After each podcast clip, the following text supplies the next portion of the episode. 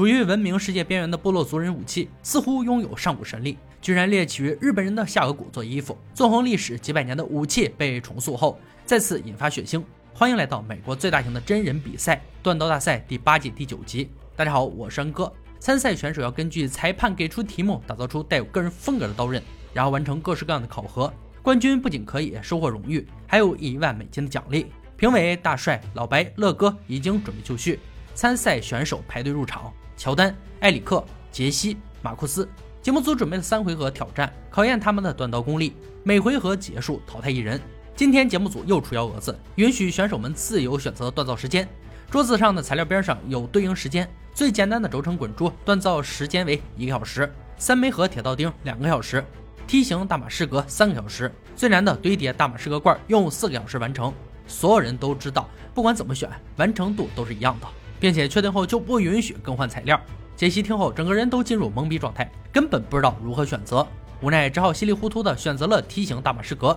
马库斯也盲目跟从，选择了大马士革。埃里克毫不犹豫拿走道钉，这种材料他非常熟悉。乔丹看了一圈，也拿了梯形大马士革。四人中只有埃里克锻造时间为两个小时，其余三人材料相同，时间为三个小时。选手要打造一把个人风格刀刃，但刀刃长度必须介于十三到十五英寸之间。计时开始后，选手们立即行动起来。杰西的动作很快，没有做任何清理，直接焊接。根据安哥长时间观影经验判断，他的行为有些草率，希望他计划的军用小刀能顺利完成。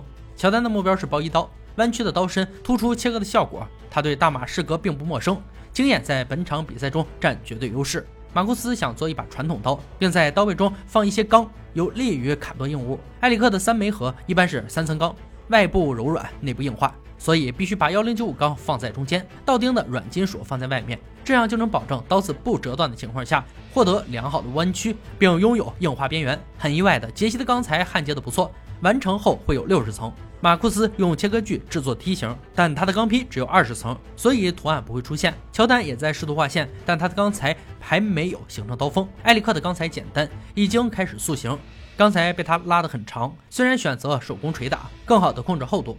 时间已经过去一个小时，选手在高温烘烤下已经大汗淋漓，却不敢有丝毫的放松。杰西在坯料上花费太长时间，必须要把磨线压出来，才能让刀向内弯。然而他的钢材厚得一塌糊涂，而乔丹的厄运还是降临，他的钢材在塑形时从前端分离，只好切割掉裂开的部分。埃里克的最后十五分钟淬火，温度掌控的很到位，刀子坚硬没有弯曲，却在研磨时发现边缘有杂质，只能磨深解决问题。而裁判的喊停声终止了他一切动作，只能将刀放在铁砧上等候。这时，乔丹开始淬火，完美的曲线加上坚硬的刀刃，目测是一把好刀。杰西顺利淬火后如释重负，心酸之后呈现出非常美丽的图案。三个小时很快过去，场中再次响起裁判的喊停声，选手们只能放下手中的工作，等待检测。乔丹第一个将作品呈到评委手中，设计不错，功能强大，唯一的缺点就是梯形图案不规则。艾里克的倒钉刀有些变形，并在靠近刀的边缘有明显分层。杰西的刀还是很厚，但图案非常漂亮。马库斯的刀看起来不错，但梯形图案像是大雨滴水坑。这一局裁判很快公布答案，艾里克没能过关斩将。锻造粗糙并带有分层的刀在这里太突出，因此他只能交出武器离开赛场。留下的选手没有休息时间，立即进入第二回合的比拼，要求必须使用日晷上的材料安装把手，细化瑕疵。将本不完美的刀子变成真正的武器，和上集一样，自由选择时间，两个小时必须添加一个镶嵌图钉，一个护手和一个手柄。如果不想麻烦，可以选择安装防护罩和把手，但只有九十分钟制作时间。更简单的可以做手柄，时间为一个小时。杰西和乔丹没有犹豫，选择一个小时的简单手柄。马库斯选择九十分钟制作防护罩和把手。本轮改造后将接受砍击金属时钟以及切割橡胶软管的检测。计时开始，选手们快速行动。乔丹和库里斯暂时结成联盟，合力拆下日晷上的可用材料。马库斯准备用上面的铜做护手，然后将整个刀根放入凹槽里。当真正安装的时候，才发现孔钻得太大，只能使用环氧树脂粘合固定。杰西不能用太长时间在刀柄上，他的刀有非常多的重量需要研磨掉。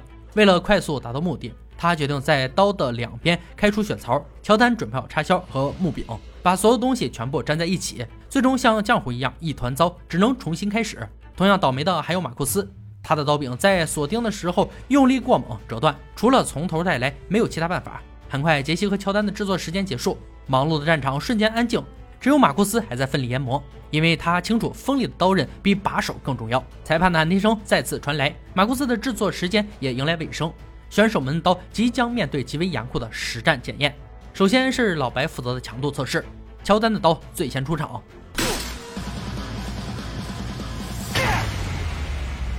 刀刃不止锋利，并且坚硬无比，完美。杰西的刀与金属硬碰硬的对磕后，虽然刀刃还是有些微重，不过已经在标准的范围，很好。看着老白如此暴力的手段，马库斯的内心无比慌乱。果然，他的预感没错，老白对他的刀柄评价不高，刀刃也出现轻微受损。随后是乐哥负责的锋利度检测，乔丹的刀锋利无比，一刀切断橡胶软管，刀型设计深受乐哥喜爱，边缘锋利，没有任何问题。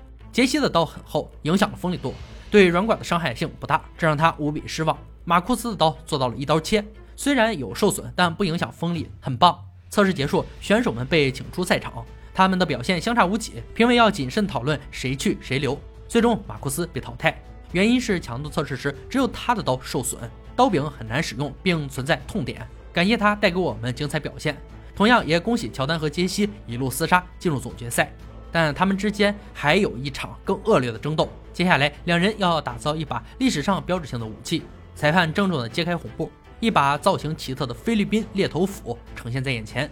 该武器来自菲律宾山上的伊戈洛特部落，一侧一个尖刺，用于穿刺盾牌和盔甲。它的另一侧还有一个致命的宽斧头，可以迅速将敌人斩首。在激烈的战斗中，部落会展示出受害者头颅，向敌人威慑恐吓。本次打造要求如下：斧头上有两个凹形的月牙形刀片，斧头长度在十五到十六英寸之间，总长度不超过二十五英寸。特别注意，在手柄前端要有一个凸起。如此高难度的武器，却只有三天锻造时间。回家后的第一天，乔丹准备做出随机图案大马士革。焊接是钢坯成败的关键步骤，它的温度掌控的不错，得到了一块完美的钢坯。杰西决定先拔出斧头的尖刺，完成大致形状后开始淬火，并且很成功。第二天，乔丹的淬火出现明显翘曲，趁其冷却之前，赶紧送上矫正夹器。杰西的斧头很粗糙，必须要细细研磨。而此时却发现，在连接处隐藏着一条裂缝，没有时间重新开始。如何修复是他最大的困扰。第三天，乔丹的武器已经完成，斧头非常锋利，用来刮手毛完全不是问题。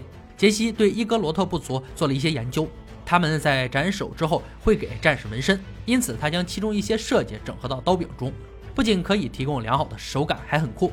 很快就到了规定时间，两人带着武器回到比赛现场，进行最后的比拼。乔丹的斧头由四十层以上大马士革锻造，并有完整的柄角和枫木手柄。杰西的斧头是八零 C 二 V 二钢制作而成，带有镶嵌插销的低碳钢套筒，染色珊瑚桃木手柄，并有部落纹身。两把武器外观不分伯仲，但一万美金的归属要看威力如何。话不多说，立即进入检测环节。杀戮小达人乐哥溜溜达达上场。乔丹的武器在他的手上不断攻击假人，血浆立即爆裂开来，最后头颅直接搬家。残忍的手段和平时满脸笑意判若两人。武器锋利无比，每次砍入都深陷其中。随后他拿起杰西的武器，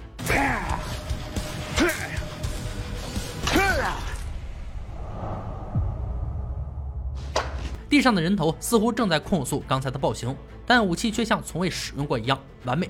最难挨的强度测试由大帅负责。乔丹的武器在他手上猛砍竹子和动物头骨，但他的武器却毫发未损，邪恶至极。杰西就没那么幸运了，武器的手柄竟然从中间劈裂。他可能会想到斧头断裂，但绝对没有想到被佩剑绊了个大跟头。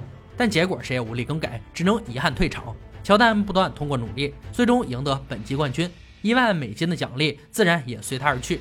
以上就是锻刀大赛第八季第九集的内容。本集决赛武器：菲律宾部落猎头斧。猎头族可是让菲律宾的历代殖民者头疼不已的存在。一五二一年，发现菲律宾的麦哲伦就死在当地猎头族的手上。等到一五六五年，菲律宾沦为西班牙殖民地后，菲律宾人就不断的进行各种反抗斗争。在西班牙侵占菲律宾以来的三百年间，菲律宾平均每年发生五次起义。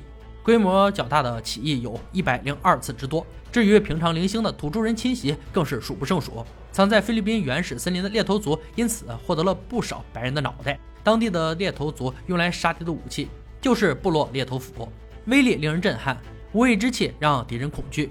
因为敌人知道，只要自己一旦落入部落之手，就会被猎取脑袋，任由身体在山地森林潮湿的空气中腐烂。好了，今天解说就到这里吧，我们下期再见。